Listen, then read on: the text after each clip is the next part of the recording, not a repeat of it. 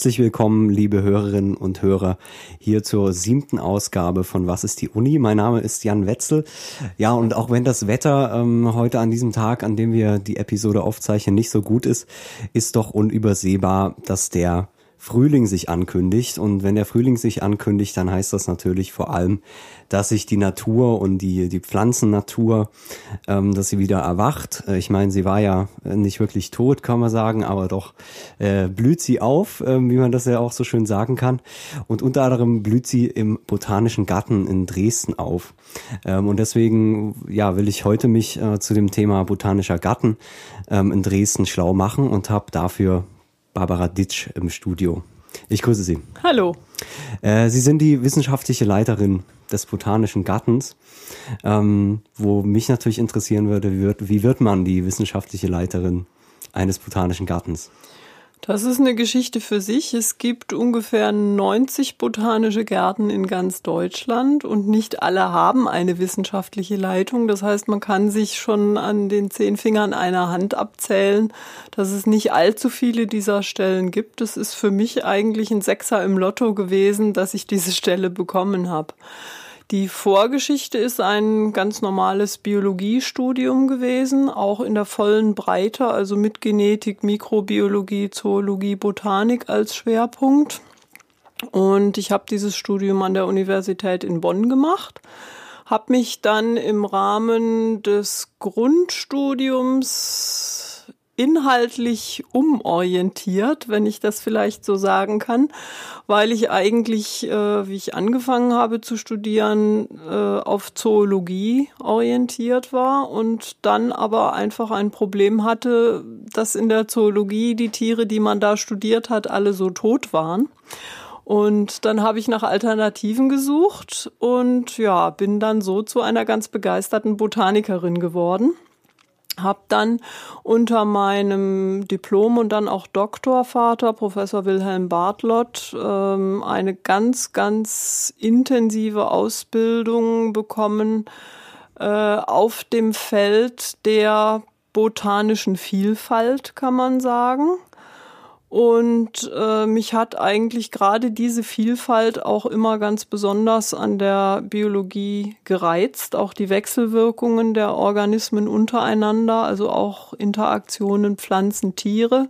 Ich habe dann eine bestäubungsökologische Promotion gemacht, wo es also eben auch um Blütenmuster und wie die Bestäuber das wahrnehmen ging und habe dann im Anschluss an diese Promotion noch zwei Jahre auf einem Drittmittelprojekt in Bonn am Institut gearbeitet und hatte dann das ganz große Glück, dass sozusagen ohne einen Tag Pause am 31. Dezember 1994 der Vertrag in Bonn auslief und am 1. Januar 95 habe ich hier im Botanischen Garten als Kustodin angefangen. Davor gab es da auch schon eine Leiterin oder, oder wurde das irgendwie umstrukturiert? Das damals? war eine ganz normale Alters, ein ganz normales altersbedingtes Ausscheiden. Es gab einen wissenschaftlichen Leiter, Herrn Dr. Spanowski, der einfach in Rente gegangen ist und dann ist die Stelle deutschlandweit eben ausgeschrieben mhm. gewesen und so habe ich davon erfahren. Was macht man als, als wissenschaftliche Leiterin? Ist das irgendwie abgrenzbar oder müssen Sie am Ende alles irgendwie machen? Naja, je mehr man weiß, umso besser. Das gilt, glaube ich, immer. Ähm, ich habe mich in dieser Zeit, wo ich im Botanischen Garten bin, glaube ich, schon weiterentwickelt äh, im Hinblick auf gärtnerische Fragen. Denn das ist ja das, was der Biologe als Handwerkszeug so nicht mitbekommt. Ähm, ich hatte ganz viel im Kopf über Pflanzenvielfalt und wie sie aussieht, als ich angefangen habe. Und ich habe mittlerweile, glaube ich, eine ganze Menge mehr im Kopf, auch darüber, äh, was Pflanzen wirklich brauchen, um gut zu wachsen. Das ist eben das, was den Botaniker eigentlich nicht interessiert. Der schneidet einfach ab, was er braucht und mhm. gut ist es. Aber wenn man in einer solchen Position in einem botanischen Garten tagtäglich mit den Gärtnern ja auch Hand in Hand arbeitet, dann lernt man natürlich das eine und andere. Und äh, ich glaube, in der Richtung bin ich mittlerweile ganz schön mehr sensibilisiert, als ich das am Anfang war. Natürlich äh, ist jetzt das Unkrautzupfen und das Laub zusammenrechen und solche Dinge nicht das, was ich tagtäglich mache. Also im Hintergrund stehen schon wissenschaftliche Arbeiten, die im Garten zu machen sind, Pflanzenbestimmungen zum Beispiel, die exakte Etikettierung wo man dann auch viel recherchieren muss, zum Beispiel über die Heimatgebiete der Pflanzen, die bei uns ja auf den Etiketten auch mitvermerkt sind. Ähm, also solche Geschichten, die man wirklich auch als Biologin gelernt hat. Auf der anderen Seite gehört natürlich auch dazu, äh, dass ich Mitentscheidungen treffe, welche Pflanzen kommen überhaupt in den botanischen Garten neu rein. Kommen wir nachher sicherlich nochmal im Detail dazu. Und wenn sie denn da sind, dann wo pflanzen wir sie hin? Und das ist eben genau dieses Feld, wo im Prinzip dann die wissenschaftliche Leitung Hand in Hand arbeitet mit dem Gärtnerteam und ähm, wo dann jeder seine Aspekte mit einbringt und wo man dann eben einfach gemeinsam diese Entscheidungen auch trifft. Jetzt kennt man ähm, den Botanischen Garten als Student oder als Studentin entweder, weil man früher mit der Schulklasse äh, mal da war, also ich kann mich da noch dran erinnern, ähm, war natürlich immer ein großer Spaß. Ansonsten kennt man es ähm, in, in, Dresden vielleicht, indem man dort, also die meisten natürlich, ähm, indem man dort mal einen Spaziergang gemacht hat und sich mal die Anlagen dort angeschaut hat. Äh, trotzdem wollen wir ja ein bisschen hinter die Kulissen blicken. Ähm, deswegen wäre so eine Frage, wie, wie ist das Ganze eingeordnet? Also was ist der botanische Garten eigentlich? Wofür ist der da? Und wie ist der in der Universität eingeordnet dafür? Ja, zunächst mal ist ganz wichtig, dass der Botanische Garten zur TU Dresden gehört. Das ist auch das, was wir, sag mal, in der Außenwirkung immer ganz besonders herausstreichen, weil einfach viele Dresdner immer nur Botanischer Garten Dresden im Kopf haben. Und äh, die Ansicht, dass eben der Garten irgendwas auch mit der Stadt Dresden zu tun hat, ist in den Köpfen der Dresdner relativ weit verbreitet. Und wir versuchen da also immer äh, den etwa 100.000 Besuchern, die wir im Jahr haben, äh, auch klar zu machen, dass es tatsächlich eine voll von der TU finanzierte Einrichtung ist. Angesiedelt als zentrale wissenschaftliche Einrichtung, jedenfalls bisher noch. Wir wissen ja alle, dass die Umstrukturierung der TU mit diesen ganzen Schools, was da jetzt im Umbruch ist, äh, schon ziemlich weit gediehen ist. Wir haben versucht, als Botanischer Garten herauszukriegen, wo wir uns denn jetzt in Zukunft wiederfinden. Kann ich im Moment ganz ehrlich noch nicht sagen, weil mir diese Frage noch keiner beantworten mhm. konnte. Aber wir haben uns in der Vergangenheit eigentlich immer auch wirklich als zentrale Einrichtung verstanden. Das heißt, wir arbeiten im Grunde mit ganz unterschiedlichen Disziplinen in der TU auch zusammen. Da sind technische Bereiche, ähm, zum Beispiel, wenn es um Leichtbau äh, geht, wo sich dann die Forscher an unseren Pflanzenmodellen ähm, ihre bionischen Vorbilder suchen zum Analysieren. Wir haben zusammengearbeitet mit der katholischen Theologie zum Kirchentag einen Bibelpflanzenpfad ähm, mit Infotafeln zur Pflanzenwelt der Bibel zum Beispiel gemacht. Wir hatten die Kommunikationswissenschaftler, die ähm, Besucherumfragen im Garten schon gemacht haben und natürlich ähm, als Schwerpunktnutzer äh, sind es die Botaniker innerhalb der Biologie und dann noch die Landschaftsarchitekturstudenten, die ja auch Pflanzenkenntnis irgendwo erwerben müssen. Also der Botanische Garten ist sozusagen weniger ähm, so eine zentrale Einrichtung mit ganz klaren Arbeiten äh, oder Aufgaben, sage ich mal, äh, wie jetzt, wenn man das ZIH nehmen würde, eben Bereitstellung der Infrastruktur, sondern einfach so ein Kompetenzzentrum, an, an das ganz viele verschiedene Menschen rantreten können mit Fragen. So kann man es sehen, wobei wir stellen auch eine Infrastruktur zur Verfügung. Wir haben nämlich in unserem Tropenhaus, da wo eigentlich afrikanische und asiatische Regenwaldpflanzen wachsen, auch versucht, äh, zum Beispiel aus der Elektrotechnik im Moment aufgebaut, die unter Tropenbedingungen irgendwelche Isolierungen, elektrische Kontakte und sowas Langzeit testen wollen. Und die interessiert zum Beispiel die Pflanzenwelt drumherum gar nicht, sondern mhm. die sind an uns herangetreten nach dem Motto, ihr habt doch da einen tropischen Regenwald und dürfen wir den mal nutzen. Also ergeben sich äh, Synergien, wie man heutzutage In jeder Hinsicht. Wir sind offen für jeden, der kommt und was anfangen kann mit uns. Hm. Ja, wir haben ja kurz vor der Sendung schon mal kurz drüber gesprochen. Ähm, neben Ihnen gibt's natürlich noch den Direktor des Gartens, Professor Neinhüß, der aber nicht im Garten selber arbeitet, sondern sein Büro ähm, ja am Zöllischen Weg hat. Jetzt auf dem Gelände selber an der Stübelallee, wer arbeitet da? Sind das nur Gärtner? Gibt es da weitere Wissenschaftler? Also Wissenschaftlerin bin ich die einzige und äh, wir haben etwa 15 Gärtner auf die einzelnen Bereiche des Gartens dann verteilt. Jeder hat also seinen ganz bestimmten Bereich, für den er dann eigentlich auch lebenslang quasi zuständig ist, so dass er sich in den Pflanzenbestand dieses Reviers auch ganz spezifisch einarbeiten kann. Dann gehört natürlich ganz wichtig für uns dazu äh, eine technische Leitung. Herr Bartusch, der zum Teil auch in die Lehre dann mit eingebunden ist, äh, der sich sehr gut mit Gehölzen auch auskennt und einen relativ engen Kontakt gerade eben auch zum äh, Lehrstuhl Pflanzenverwendung in der Landschaftsarchitektur hält. Ähm, dann ganz wichtig äh, auch ähm, der Betriebshandwerker, den wir immer noch haben, einfach weil ganz spontan immer mal wo was kaputt gehen kann bei uns. Und da ist es wirklich gut, dass wir solchen Betriebshandwerker noch haben, der solche Reparaturen dann ganz schnell und unkompliziert erledigen kann. Ja, Sekretariat kommt dazu mit den ganzen äh, Absprachen, die man treffen muss, die auch ein bisschen die ähm, Öffentlichkeitsanlaufstelle ist im Sekretariat. Also das wäre so der Korb der Mitarbeiter.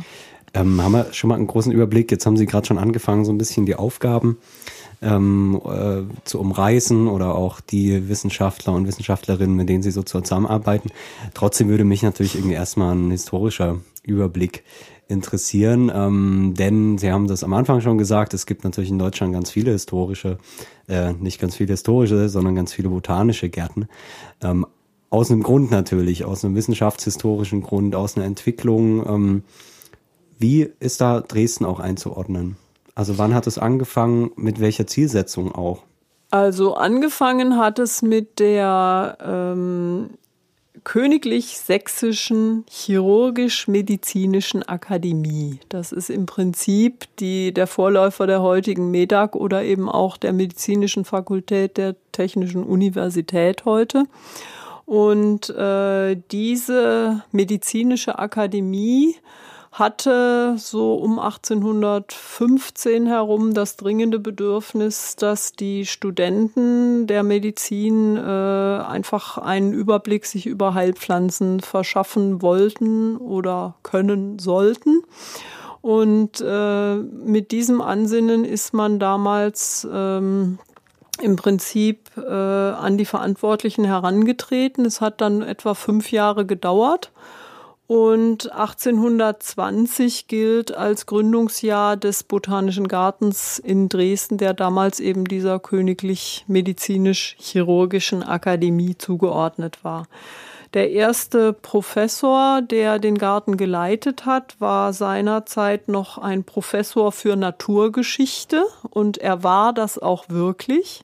Er war ein ganz renommierter Botaniker, Heinrich Gottlieb Ludwig Reichenbach aber er hatte auch unheimlich breite Interessen. Zum Beispiel hat er den äh, Dresdner Tierschutzverein auch mitgegründet, hat auch im Zoo mitgewirkt. Also er war wirklich in der Breite noch ein Biologe. Ähm, der Garten hat dann einen ersten Einschnitt erfahren 1889 als die Entscheidung gefallen ist, dass er an seinem Standort, wo er sich bis dahin befand, das war im Umfeld des heutigen Kurländer Palais, also Richtung Elbe runter, in der Nähe der Synagoge oder am Rand der Brühlschen Terrasse, sage ich jetzt mal, Richtung Gruna zu, ähm, man hatte damals den Plan, das Gartengelände irgendwie anderweitig nutzen zu wollen und dann fiel eben die Entscheidung, der Botanische Garten wird umgesiedelt.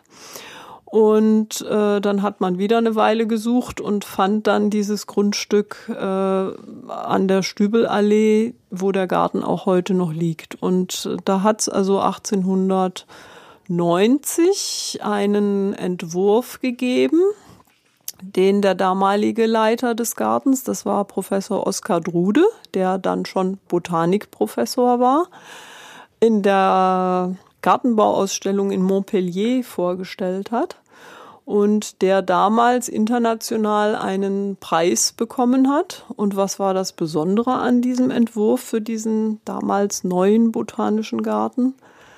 Oskar Drude war Pflanzengeograf. Das heißt, er hat in Forschung und Lehre sich der Frage gewidmet, welche Pflanzen wachsen geografisch wo und warum.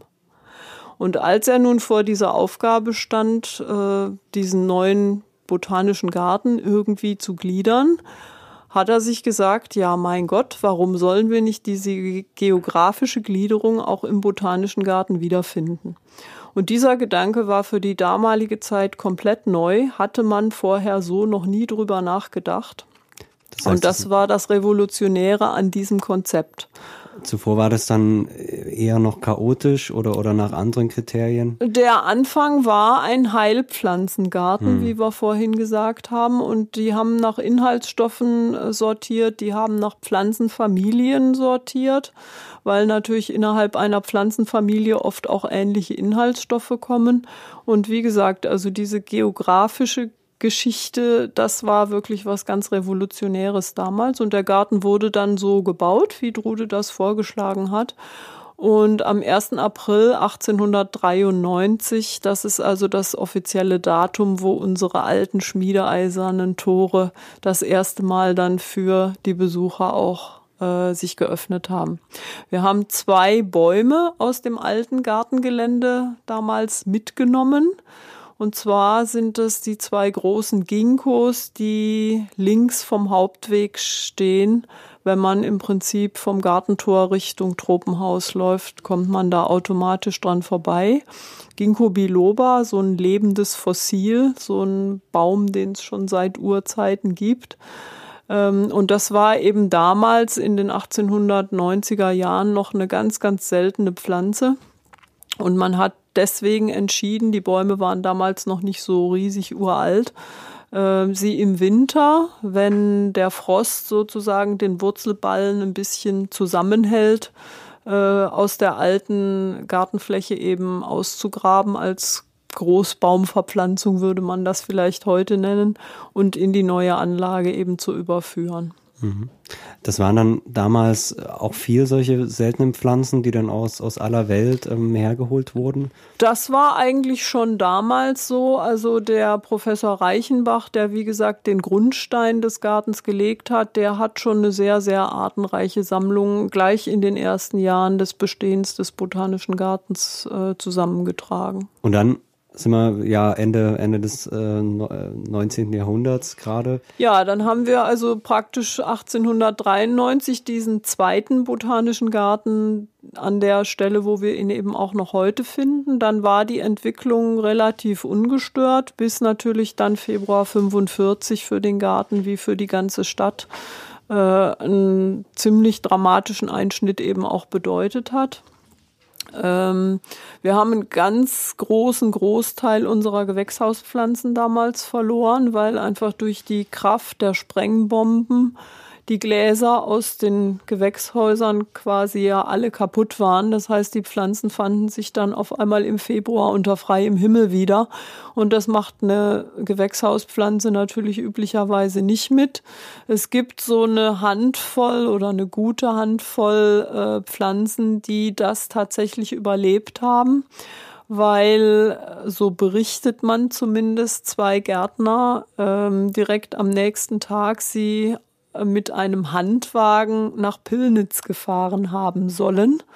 Und ähm, dort fand man also noch Gewächshäuser, die intakt waren. Und da haben die dann vorübergehend sozusagen Unterschlupf bekommen und äh, kamen dann, als die ersten Gewächshäuser im Garten selber wieder äh, funktioniert haben, aus Pillnitz auch wieder zurück. Also das war ein Einschnitt, äh, wo man praktisch die Gewächshaussammlung fast völlig ver verloren hat. Und im Freigelände waren 18 Sprengbomben gefallen. Und natürlich die, die großen Bäume, Ähm, da haben wir heute noch, wenn gefällt wird oder auch größere Äste geschnitten werden, sind immer noch die Bombensplitter im Holz. Also das Fällen alter Bäume im Botanischen Garten ist für denjenigen, der es macht, nicht das reine Vergnügen, mhm. weil man aufgrund dieser im Holz heute völlig überwachsenen Bombensplitter eigentlich nie vorhersehen kann, wann einem dann doch die Sägekette irgendwo um die Ohren fliegt. Also die Bäume tragen diese Geschichte einfach in sich, will ich damit sagen. Und ähm, ja, von den krautigen Sachen, manches wird es überstanden haben. Das Alpinum, also unsere, sag mal, Gebirgspflanzensammlung, äh, ist relativ unbeschadet geblieben. Das hat also keinen Bombentreffer abbekommen. Das ist wirklich auch noch die Anlage, so wie sie in den 1890er Jahren gebaut worden ist. Wir haben eine große Sammlung einjähriger Arten. Da ist es nicht weiter schlimm, wenn mal über zwei, drei Jahre was anderes angebaut wird. Die überdauern im Grunde mit Hilfe ihrer Samen. Und da kann man auch mal drei, vier, fünf Jahre dann Kohl und Kartoffeln auf, anbauen an die, auf dieser Fläche und steigt eben dann mit den Einjährigen wieder ein. Also klar, da war einfach der ganze Garten irgendwo involviert und äh, ja, es war schon in einer gewissen Weise ein fast Neuanfang danach. Aber seitdem wurde der, wurde die Tradition quasi dann weiter, weitergeführt und das Ganze ja, die, die Tradition wurde dann nach dem Krieg, so gut es ging, eben was an Garten noch da war, wurde mhm. wieder aufgebaut. Äh, das historische Gewächshaus, was von der Konstruktion her eigentlich noch intakt war, äh, ist leider abgebaut worden, weil man damals das Metall einfach für andere Dinge gebraucht hat. So dass wir also heute dieses schöne historische Gewächshaus, wie wir es früher hatten, eben nicht mehr haben. Und ähm, es kam dann im Prinzip äh, aber ab 1946 zum Wiederaufbau des Gartens einfach schrittweise. Und äh, im April 1948 ist dann der Garten an die heutige TU sozusagen, Technische Hochschule hieß das damals noch, aber das ist ja der unmittelbare Vorläufer der TU, äh, auch gegangen. Haben sich da dann im Zuge der Wiedervereinigung irgendwie noch Änderungen ergeben? Oder ist das so, ist das so ein Gebiet an der Uni, was halt irgendwie natürlich irgendwie auch sehr physikalisch äh, ist sozusagen und keine Verwaltung, gibt es da eine größere Konstanz als das andere Bereiche? Also die Wiedervereinigung ist für mich persönlich in Verbindung mit dem Garten natürlich ganz, ganz wichtig, weil ich eben ursprünglich in Bonn studiert habe, in Stuttgart geboren bin, also eigentlich aus Westdeutschland ja. komme und ohne die Wiedervereinigung säße ich heute hier nicht. Aber direkt jetzt, was den Garten betroffen hat, denke ich, hat er einfach äh, ja von dieser Umstrukturierung genau wie alles andere er hat es halt mitgemacht ja. und sicherlich war das Leben vorher ein anderes als nachher. Aber da ich das Leben vorher aus eigener Anschauung nicht so kenne, kann ich das jetzt auch einfach schlecht hm. einschätzen. Und die Pflanzen haben das ja wahrscheinlich auch anders. Den Pflanzen ist das egal. Anders empfunden, genau, sagen wir es so. Gut, dann sind wir eigentlich äh, ja beim Botanischen Garten heute, wie er aussieht. Ähm, da ist natürlich die Frage, ich meine, Sie haben das vorhin schon so ein bisschen angesprochen, dass es eben ganz viele verschiedene Sachen äh, sind sozusagen, für die der Garten da ist. Wie, wie könnte man einen Überblick gewinnen? Also erstmal würde mich natürlich interessieren, ähm, rein, äh, rein den Aufbau. Also wie viele Pflanzen sind dort, ähm, wie, wie ist der aufgebaut? Sie haben gerade schon gesagt, es geht eher so nach den, nach den äh, Kontinenten, wo die Pflanzen herkommen. Es gibt Außenstellen. Wie sieht das im Überblick aus? Ja, vielleicht fange ich mit den Außenstellen direkt mal an, äh, weil das ist dann doch eigentlich immer auch so ein bisschen ein Sonderbereich, bevor wir uns dann wieder der Kernanlage zuwenden. Ähm, wir haben drei Außenstellen des Botanischen Gartens und zwar äh, zum einen den Boselgarten. Der liegt oberhalb von Sörnewitz in der Nähe von Meißen, also im Prinzip zwischen Koswig und Meißen gelegen. Ähm, und der geht auch zurück auf Professor Oskar Drude, den ich vorhin schon mal genannt hatte, eben als Gründungsvater des heutigen Botanischen Gartens. Ähm, der hat in diesen Weinbergshängen oberhalb von Meißen ähm, eine ganz besondere wärmeliebende Flora vorgefunden, die man eben aus solchen Weinbergshängen und nur aus solchen Weinbergshängen kennt, hat auch darüber geforscht, wie sind diese wärmeliebenden Pflanzen denn überhaupt ins Elbtal gekommen, über welche Wanderwege sozusagen. Und ähm, hat seinerzeit eben dann dafür gesorgt, dass in Zusammenarbeit mit dem Landesverein Sächsischer Heimatschutz dieser Garten auf der Bosel gegründet werden konnte. Und wir haben im Boselgarten zum Beispiel auch bis heute solche einzelnen Bereiche, wo Pflanzen gezeigt werden, die äh, zum einen eben über Böhmen nach Sachsen gekommen sind, zum anderen andere Arten aber eben auch über Thüringen. Also im Prinzip einmal von links und einmal von rechts und am Ende sind sie dann heute beide da. Also solche Wanderbewegungen von Pflanzen nach der Eiszeit, wo ja erstmal alles ganz kalt hier war, und wärmeliebende Pflanzen dann erst so nach und nach gekommen sind. Sowas kann man zum Beispiel im Boselgarten äh, sich heute noch erarbeiten. Dann ist ganz wichtig, äh, dass viele von diesen äh, wärmeliebenden Arten natürlich gerade, weil sie in Sachsen auch nur kleinräumig verbreitet sind heute sehr, sehr selten sind. Und wir haben im Boselgarten eine ganze Reihe von Erhaltungskulturen solcher bedrohter, wärmeliebender sächsischer Arten, die einfach ein Refugium hier finden. Ähm, wo auch Material angezogen wird, was man dann unter Umständen an geeignete Standorte in der Natur in Zusammenhang mit äh, Umweltschutzbehörden auch wieder ausbringen kann. Und äh, diese Erhaltungskulturen auf der Bosel für diese Arten sind einfach deswegen ganz besonders ideal, weil die Pflanzen da wirklich noch fast naturnahe Bedingungen vorfinden. Das ist ja immer so eine Geschichte. Wenn man Pflanzen lange in Kultur hält, verändern die sich im Lauf der Zeit ja auch. Und äh, diese Veränderungen, ja, fördert der Gärtner im Prinzip auch unbewusst wenn man sich vorstellt, ähm, ich sähe fünf Pflanzen aus und da sind drei große und zwei kleine dabei und ich habe am Ende nur Platz für zwei, dann werde ich logischerweise meistens die beiden großen nehmen und die drei kleinsten wegschmeißen. Und wenn man das über viele Generationen macht, dann züchtet der Gärtner sozusagen oder selektiert, sollte man besser sagen, der Gärtner äh, bestimmte Linien in seinem Bestand, die aber mit den Verhältnissen am Ursprungswildstandort gar nicht mehr unbedingt gut zurechtkommen müssen. Das ist immer so ein Problem mit Erhaltungszuchten in einem botanischen Garten.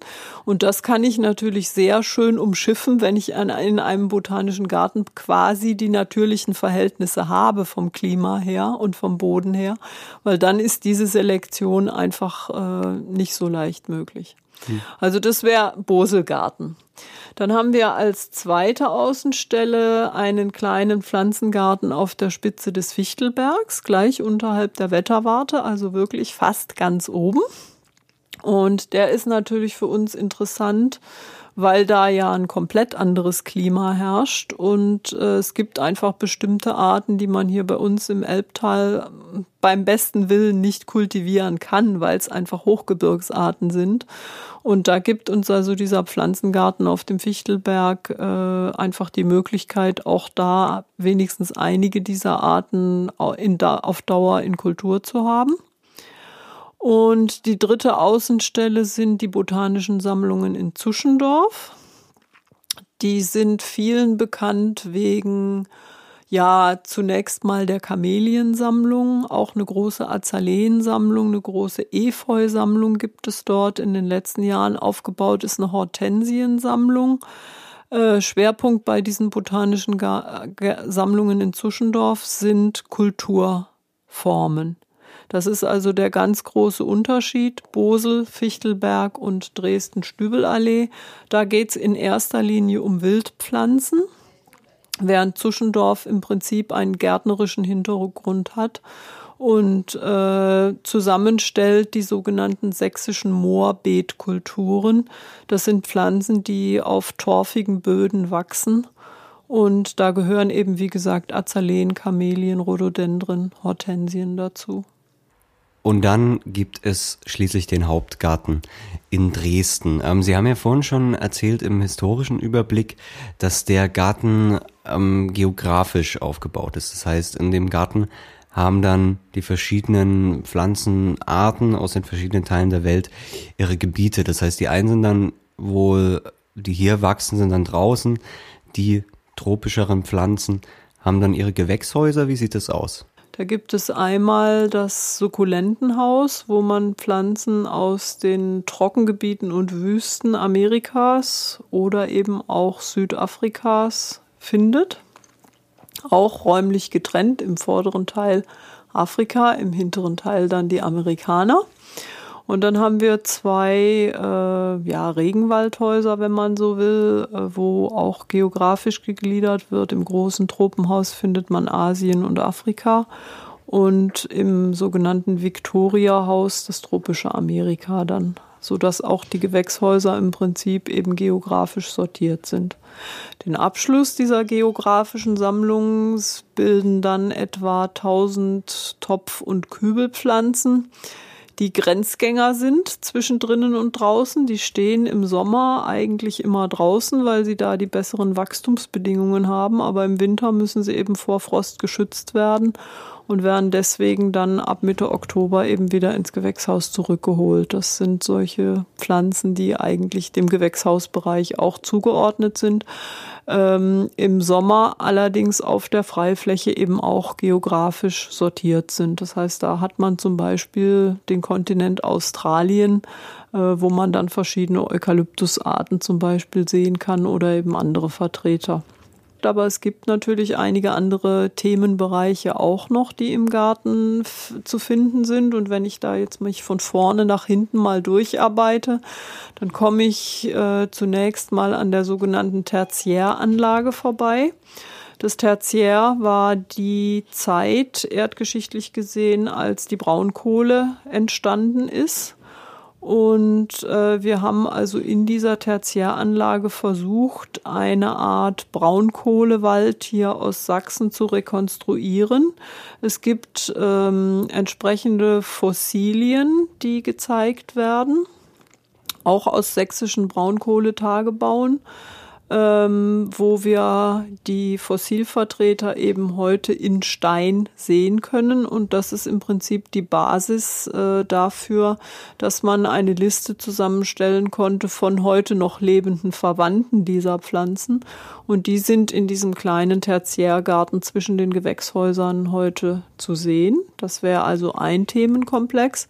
Dann gibt es einen äh, Nutz- und Heilpflanzengarten. Das ist ein ganz, ganz wichtiges Thema, weil das natürlich sehr, sehr viele Leute interessiert, weil das Pflanzen sind, äh, die, mit denen wir tagtäglich auch zu tun haben. Viele Küchenkräuter auch dabei.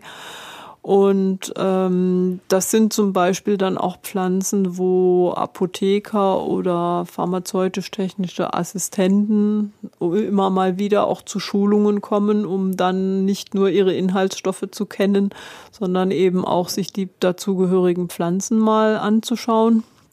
Ich habe zum Beispiel auch schon mal Führungen gemacht zu Pflanzen, die in der Krebstherapie äh, eingesetzt werden. Auch so einfach eine Führung zu dem Thema für das entsprechende Personal, was nachher eigentlich nur die Medikamente aus solchen Pflanzen eben anwendet. Also der Nutz- und Heilpflanzengarten, der viel, viel Zuspruch auch einfach von der interessierten Bevölkerung findet.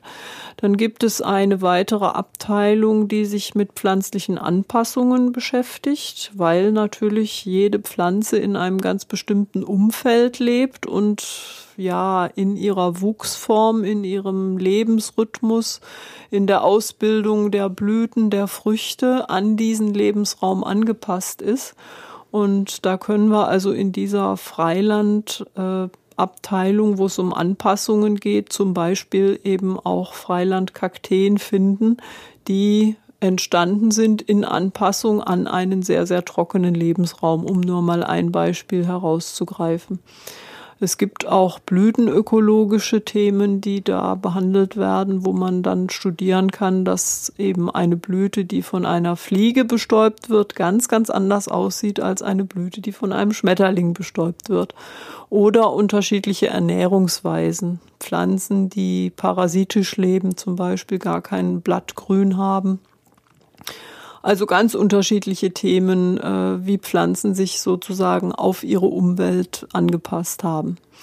Ja, und dann gibt es noch äh, einen ganz auch großen Bereich, der sich mit der Pflanzensystematik beschäftigt.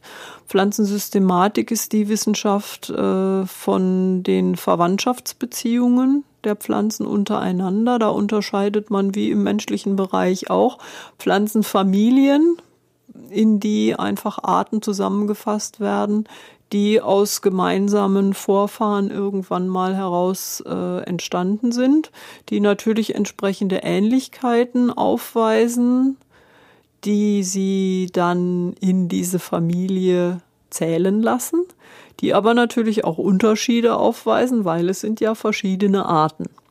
Und das kann man sich dann in diesem Bereich äh, der systematischen Abteilung am Beispiel auch wieder von freilandtauglichen Pflanzen äh, in vielfältiger Form anschauen und erarbeiten.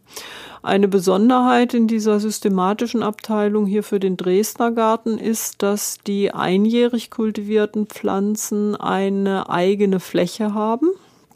Das hat Oskar Drude damals mit gärtnerischem Sachverstand so eingefädelt. In vielen anderen oder eigentlich allen anderen botanischen Gärten, die ich kenne, werden also einjährige Arten und ausdauernde Arten bunt durcheinander äh, gezeigt.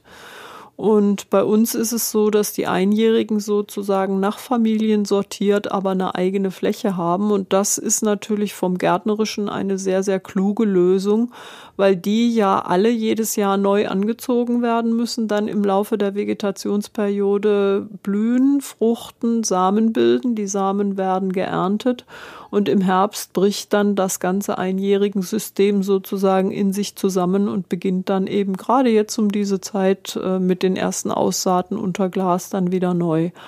Und wir haben also für Deutschland, denke ich, eine einzigartige Sammlung solcher einjähriger Sommerblumen, wenn man so will. Und das ist überhaupt nur möglich, weil wir eben das wirklich nicht in der systematischen Abteilung irgendwo zwischenstreuen, sondern weil es diese spezielle einjährigen Fläche bei uns gibt. Ja, also die Pflanzen habe ich so herausgehört, haben natürlich äh, ganz viele verschiedene Zwecke sozusagen. Ähm, also ich weiß, weiß nicht, ob man das, ob man das so, so eingrenzen kann, aber ich habe schon den Eindruck, dass sie natürlich aus verschiedenen Gründen da sind. Trotzdem ist es ja insgesamt ein Bestand, ähm, der dort erhalten wird. Ähm, warum ist er da? Also ist das so eine allgemeine ähm, Bildungsfunktion für die, für die Bevölkerung? Es ist auf jeden Fall eine allgemeine Bildungsfunktion für die Bevölkerung und ich denke, das ist heute wichtiger denn je, weil einfach ähm, der Stadtbevölkerung vielfach wirklich der Kontakt zur Natur und äh, zur Vielfalt in dieser Natur zunehmend verloren geht. Und wir haben auf der einen Seite zwar die Möglichkeit, uns im Fernsehen wirklich Filme über Namibia und Alaska und weiß Gott wo anzugucken, aber der direkte Kontakt mit der lebenden Pflanze ist einfach doch auch noch mal was anderes und das ist was, was eigentlich hier bei uns eben nur der botanische Garten leisten kann. Und ich brauche da gar nicht unbedingt nach Alaska zu fahren. Es ist auch der Kontakt zur heimischen Flora, der den Leuten verloren geht. Und ähm, da kann ein botanischer Garten, der ja auch Heimatquartiere hat im Rahmen der geografischen Gliederung, wo also wirklich die Flora hier bei uns vor der Haustür noch zu finden ist, in einer gewissen Weise hoffentlich gegensteuern. Das ist sicherlich ein ganz, ganz wichtiger Aspekt. Und die zweite Geschichte, rein forschungsmäßig oder lehrmäßig, äh, spielen im Grunde natürlich auch sehr, sehr viele Pflanzen eine Rolle. Ähm, die Vielfalt ist wichtig, weil man für zum Beispiel ein bestimmtes Praktikum ganz bestimmte Dinge ja zeigen möchte und jedes Jahr verläuft anders. Und im einen Jahr blüht das eine ein bisschen früher und das andere Jahr ein bisschen, äh, das, die andere Pflanze ein bisschen später. Jetzt gerade dieses Jahr mit diesem März, wo eigentlich der Frühling schon voll zugange ist, da sind die Frühjahrsblüher alle durch. Wenn ich im Mai irgendwann mal ein Blütenpflanzenpraktikum Bestäubungsbiologie anbieten möchte. Und äh, da kann ich aber dann aufgrund der Vielfalt einfach auf andere Vertreter zurückgreifen, die vielleicht in anderen Jahren dann irgendwann später blühen. Also die Vielfalt ist wirklich auch äh, vom Zweck her eine gewisse, ein gewisses Sicherungsnetz, weil wir es ja auch mit lebenden Organismen zu tun haben und die einfach nicht in jedem Jahr gleich funktionieren. Also neben dem ähm, neben der öffentlichen Funktion, sage ich mal, dass der Garten allen Menschen offen steht, dass es Führungen gibt und so weiter, würde ich dann eigentlich auch ganz gern so bei dem Lehrthema bleiben. Mhm. Ähm, das heißt eben, was was ähm, wofür ist der Garten auch da für Studenten ähm, und für Studentinnen? Sie haben jetzt schon gerade gesagt, es gibt äh, Praktika ähm, dort in dem Rahmen. Wer, welche, welche Studienfächer sind das? Also wer lernt im Botanischen Garten tatsächlich? Also die Lehre, mit der ich unmittelbar zu tun habe, äh, das sind die Biologen und innerhalb der Biologie dann eben auch die Botaniker. Und da gibt es unterschiedliche Praktika, die angeboten werden, äh, in den Masterstudiengängen vor allem. Ähm, das sind zum einen Kurse, die ich selber mache, ähm, Blütenbiologie, also die verschiedenen Beziehungen zwischen Blüten und ihren Bestäubern. Und im Wintersemester im Oktober dann noch ein Praktikum Ausbreitungsbiologie, wo es eben um Früchte und Samen von Pflanzen geht und ihre unterschiedlichen Möglichkeiten auf die Reise zu gehen.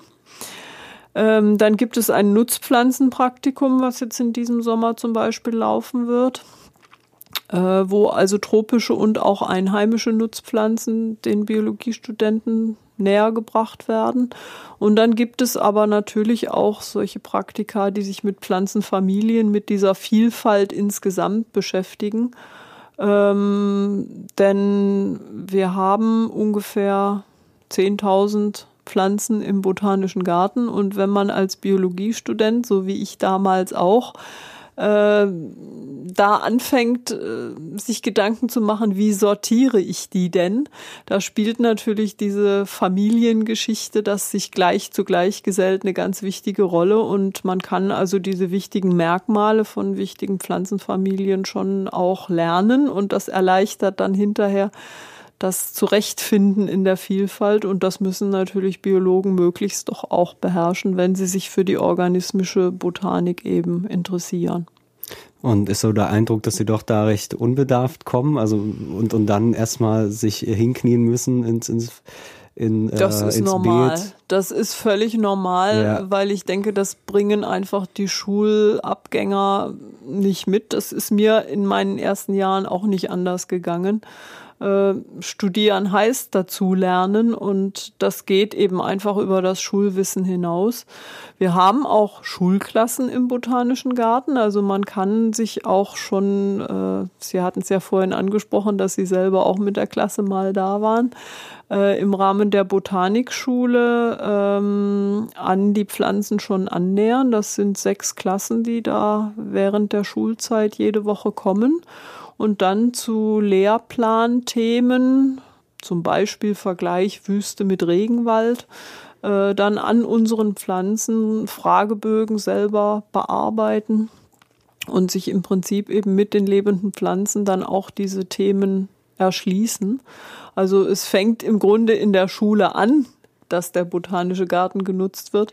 Aber im Detail äh, die Breite lernt man dann letztlich schon erst im Studium. Das ist, glaube ich, völlig normal.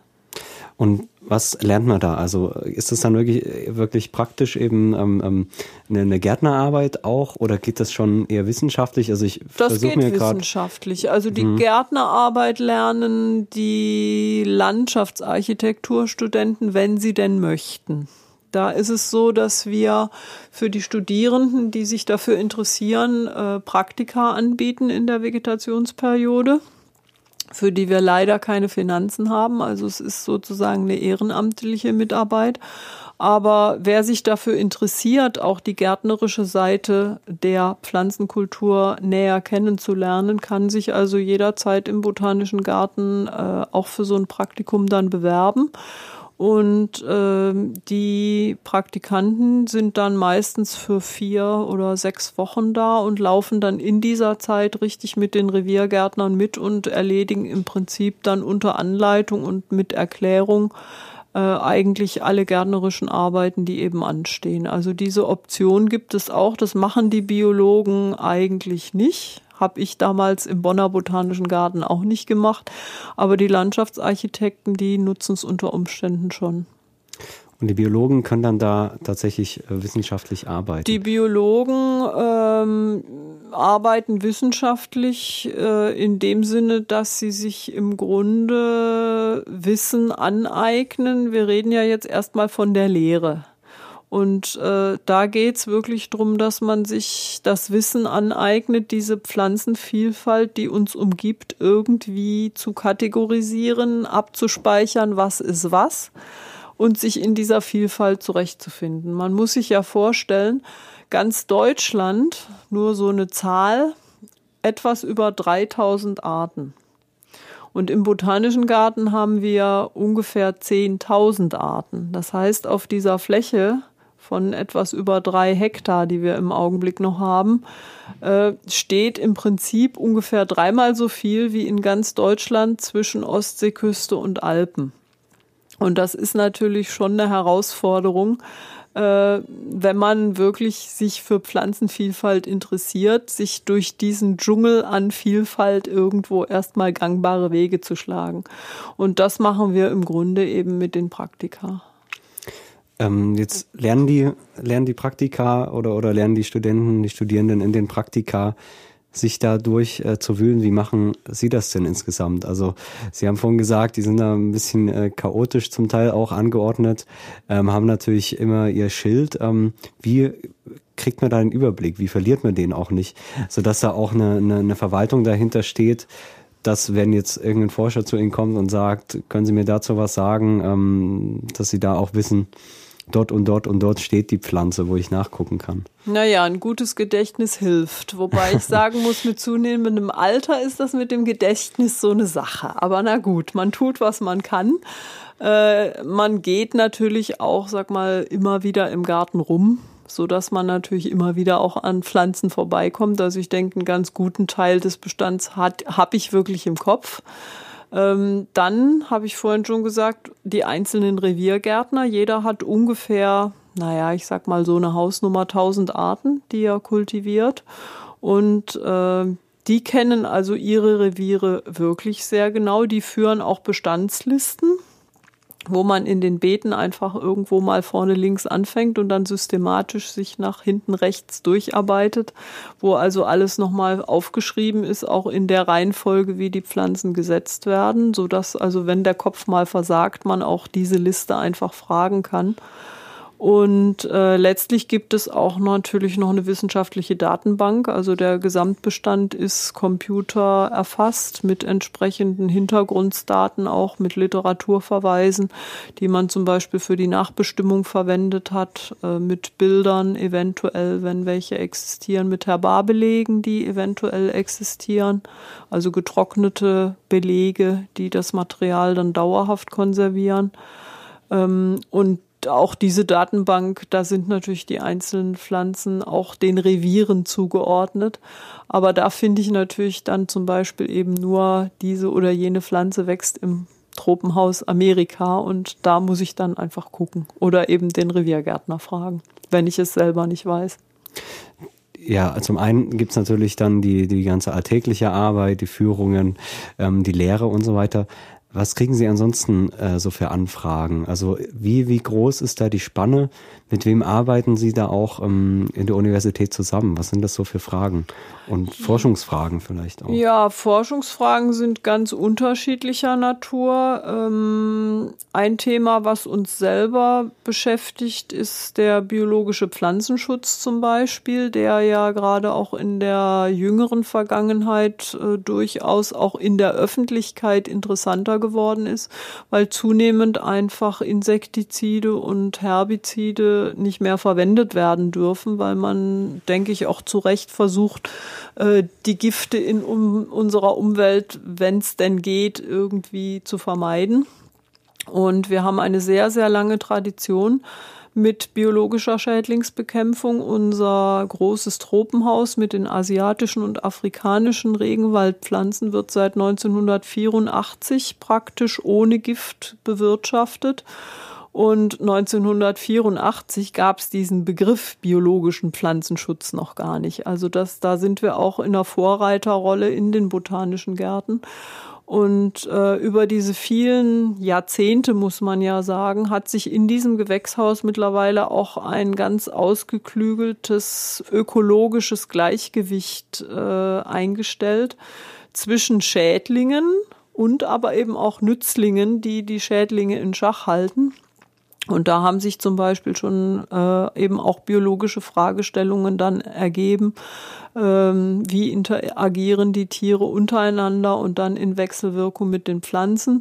Im Moment haben wir gerade ein Problem mit einer Weißfußameise, die aus irgendeinem anderen botanischen Garten wahrscheinlich zu uns eingeschleppt wurde, wo wir jetzt eben auch äh, gerade aktuell wieder versuchen, äh, rauszufinden, was macht denn dieses Tier. Also sie breitet sich zumindest aus und wir wollen einfach auch da versuchen, möglichst viel über die Biologie des Tieres mal rauszukriegen, ähm, um einfach möglichst ohne chemische Keule irgendwo dagegen anzugehen oder wenn ja, dann wenigstens ganz gezielt. Also der Bereich kommt einfach aus der praktischen gärtnerischen Arbeit. Aber die Spanne ist wirklich ungeheuer breit. Ich äh, könnte im Moment auch zitieren einen äh, Doktoranden, der vom Institut für Botanik im Augenblick gerade in Texas unterwegs ist, also im Stamm- und Heimatland der Kakteen. Und der aber Material aus unserem Kakteenhaus mit dorthin genommen hat, um es dort mit äh, den technischen Methoden, die Amerika ihm bietet, die er also hier an der TU nicht finden konnte, äh, weiter zu analysieren. Und das ist kein Biologe, sondern das ist jemand, der sich mit äh, Verbundstrukturen im technischen Bereich äh, beschäftigt. Also da geht es auch drum äh, Materialwissenschaften, wie sehen Verbundsysteme aus, wie sind Verzweigungen von Säulenkakteen gebaut, wie sieht die Materialverteilung da aus. Und äh, der Hannes versucht also daraus sozusagen dann ähm, abzuleiten, wie man technische Strukturen optimieren kann. Also auch auf diesem Bereich äh, gibt es eine ganze Reihe von Kooperationen. Das war jetzt nur mal ein Beispiel. Ich merke schon, also ich glaube auch, also mir geht es zumindest so, dass man da oft gar keine Vorstellung hat, wie, wie, wie ähm, verschieden auch, auch natürlich die Anwendungsfelder äh, von, von ja, so einem botanischen Garten sein können und auch einfach dieser Pflanzen. Wenn ich jetzt Lust habe, sozusagen mich darüber zu informieren, dort auch weiter zu lernen, gibt's da, äh, gibt's da Sachen, die Sie empfehlen, sozusagen, wo man erstmal anfangen kann? Also es gibt für Gruppen immer die Möglichkeit, auch Führungen im Botanischen Garten zu bekommen. Wir haben also ganz regulär alle 14 Tage eine öffentliche Sonntagsführung, entweder um 10 das ist vielleicht für die Studierenden noch halb in der Nacht, manchmal aber auch um 14 Uhr. Also das sind die beiden Zeiten, entweder vormittags oder nachmittags. Und das sind Themenführungen, die auch im Internet auf unserer Homepage äh, angekündigt sind, wo man sich einfach angucken kann, ob das ein Thema ist, was mich gerade interessiert. Und dann marschiert man dahin und dann bekommt man für eine Stunde etwa äh, eine Einführung in dieses jeweilige Themengebiet. Das machen die Kollegen also auch die Gärtner praktisch dann zu ihrem eigenen Pflanzenbestand oder übergreifende Themen. Also das ist eine ganz bunte Mischung eigentlich. Äh, ansonsten gibt es das Angebot für Gruppen ab zwölf Personen. Kann man immer Gruppenführungen anmelden. Auch das machen die Gartenmitarbeiter quasi nebenher, so dass man da einfach immer gucken muss, passt's denn oder wann passt es? Und es ist natürlich für diese Sache wichtig, dass es eben während der Dienstzeiten sein muss. Also da sind die Wochenenden dann eigentlich ausgeklammert. Und damit ist dann die Frage, klappt es denn im Zusammenhang mit dem übrigen Stundenplan, den man hat? Das ist dann vielleicht manchmal schwierig zu vereinbaren, aber wo ein Wille ist, findet man vielleicht auch einen Weg. Also wenn sich eine Gruppe irgendwo findet, die für ein spezielles Thema Interesse hat, man kann auf jeden Fall anfragen. Dann hatten Sie vorhin angesprochen, schon im Vorgespräch, dass äh, sich dort auch gerade einiges ändert, was die baulichen ähm, äh, Voraussetzungen angeht, was die Lehrmöglichkeiten angeht. Was äh, ist dann der in Zukunft ähm, so ein Vorteil? Ja, wir haben äh, im vergangenen Jahr sozusagen unseren Nachbarn verloren, der historisch eigentlich zum Botanischen Garten dazugehörte. Es ist auch derselbe alte Eisenzaun, der beide Grundstücke äh, umfriedet. Und zwar gehörte damals in der Gründungsphase des Botanischen Gartens an der Stübelallee eine sogenannte gartenbauliche Versuchsstation dazu. Und da ging es also um die Frage, welche Pflanzen sind äh, für die Gartenkultur interessant, wie werden die gepflegt und solche Geschichten. Also ein sehr stark angewandter Aspekt. Und diese Versuchsstation ist dann in den 1930er Jahren vom wissenschaftlichen Garten abgetrennt worden und ist dann in Folge weil es eben eine gärtnerisch-landwirtschaftliche Ausrichtung war, am Ende auch beim entsprechenden Ministerium hier gelandet, während der TU-Garten natürlich dem Wissenschaftsministerium zugeordnet ist. Und diese Abteilung des, zuletzt hieß es dann Pflanzenschutzamtes, die ist also vor zwei Jahren ausgezogen. Ja, dadurch ist eine Fläche von etwa anderthalb Hektar frei geworden. Auch das ehemalige Verwaltungsgebäude dieser anderen Einrichtung ist frei geworden. Und dort wird also im Augenblick kräftig renoviert und da sollen also die Büros des Botanischen Gartens eigentlich schon in Kürze einziehen. Und was mich sehr freut, ist, dass in diesem Gebäude tatsächlich auch die Möglichkeit realisiert werden kann, einen Seminarraum für die Studierenden einzurichten, sodass wir also in Zukunft unsere Praktika nicht mehr oben am Institut für Botanik äh, machen werden, was immer mit sehr großem Pflanzentransport natürlich verbunden war, sondern dass wir das jetzt auf absehbare Zeit dann tatsächlich im Garten selber machen können. Das klingt auch gut. Ähm, die Zeit ist langsam schon vorangeschritten. Ähm, jetzt blicken wir ja eigentlich schon in die Zukunft. Natürlich jetzt im Moment gerade noch eher baulich. Ähm, wo sehen Sie denn also einmal natürlich in der Lehre die Funktion, aber warum glauben Sie, dass der botanische Garten auch nach wie vor wichtig ist? Also sehen Sie vielleicht auch ganz neue Forschungsfelder sozusagen? Ich kann mir vorstellen, in der ganzen äh, Diskussion über Genpflanzen oder über Genmanipulation ähm, äh, sind natürlich auch da Kompetenzen wahnsinnig wichtig. Können Sie da vielleicht so Felder nennen, wo Sie sagen, Gott sei Dank haben wir diesen botanischen Garten? Das ist für mich jetzt relativ schwierig zu beantworten. Ich habe es ganz am Anfang gesagt, ich bin die einzige Wissenschaftlerin im Garten selber. Das heißt, der Garten versteht sich im Prinzip wirklich mehr als Angebot an die Wissenschaftscommunity sozusagen, wenn da irgendwelche Forschungsfelder liegen, wofür der Garten genutzt werden kann, dann kommt. Das wäre die Geschichte.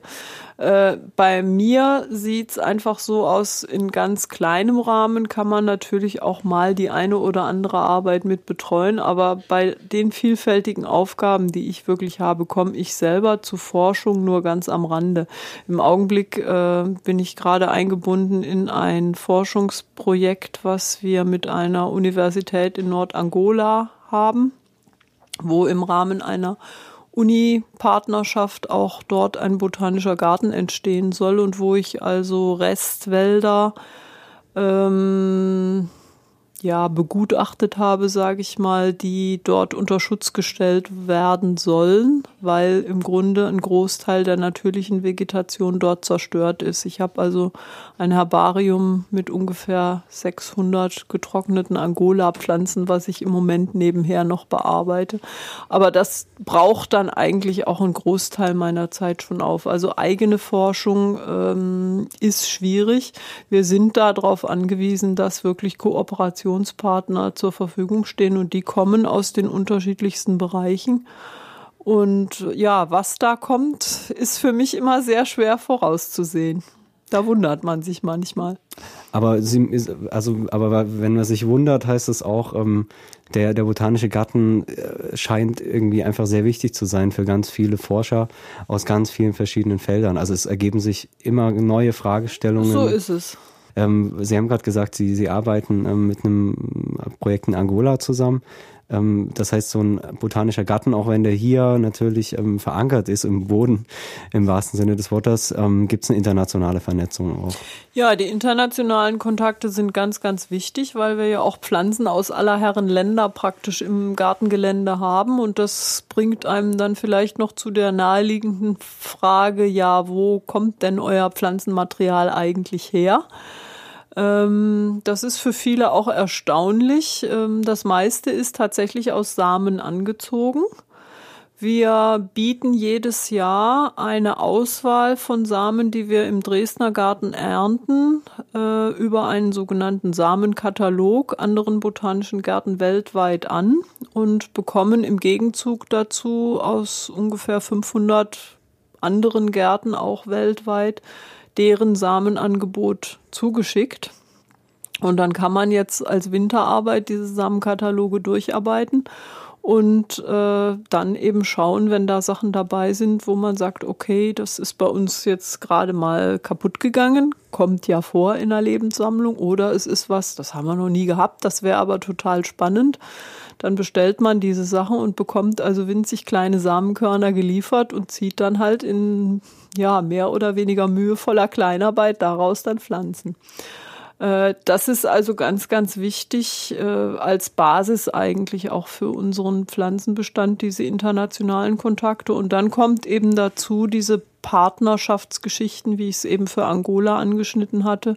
Es gibt eine frühere Partnerschaft, die auch mittlerweile in einen fertigen botanischen Garten gemündet ist äh, in der Universität in Talca in Chile. Da ist die Lage so ähnlich. Da war auch von der dortigen Universität der Gedanke aufgetaucht, dass sie gerne einen botanischen Garten neu anlegen würden. Und auch da haben wir damals schon bei der Planung mitgeholfen, dass das Konzept dann auch wirklich am Ende funktioniert, weil wir da einfach auch das Know-how haben.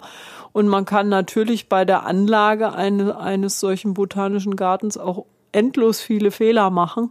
Und wenn wir da ein bisschen helfen können, im einen oder anderen Fall eben solchen äh, Projekten gleich von Anfang an die richtige Richtung zu geben, dann tun wir das natürlich auch international gerne.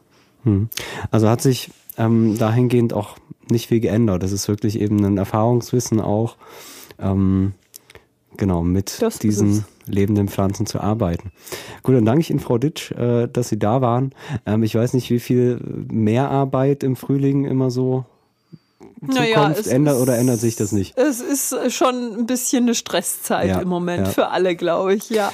Na gut, dann wünsche ich Ihnen und Ihren Kollegen äh, viel Kraft natürlich, äh, dort diese äh, Kraft der Pflanzen zu bewältigen auch. Ähm, und wünsche Ihnen genau dabei viel Erfolg. Ja, vielen Dank. Und Sie und alle Hörer sind natürlich herzlich eingeladen, mal im Botanischen Garten vorbeizuschauen. Wir haben 365 Tage im Jahr offen. Und jetzt ab 1. April ist also der Garten wieder von 8 bis 18 Uhr offen und die Gewächshäuser von 10 bis 18 Uhr. Das vielleicht noch als kleiner Tipp zum Schluss. Ganz genau, vor allem jetzt im Frühling lohnt, lohnt sich das sicher. Das heißt, bis zur nächsten Folge von Was ist die Uni? Geht mal in den Botanischen Garten. Ähm, ich verabschiede euch, liebe Hörerinnen und Hörer, bis zur nächsten Folge von Was ist die Uni? Mein Name war Jan Wetzel.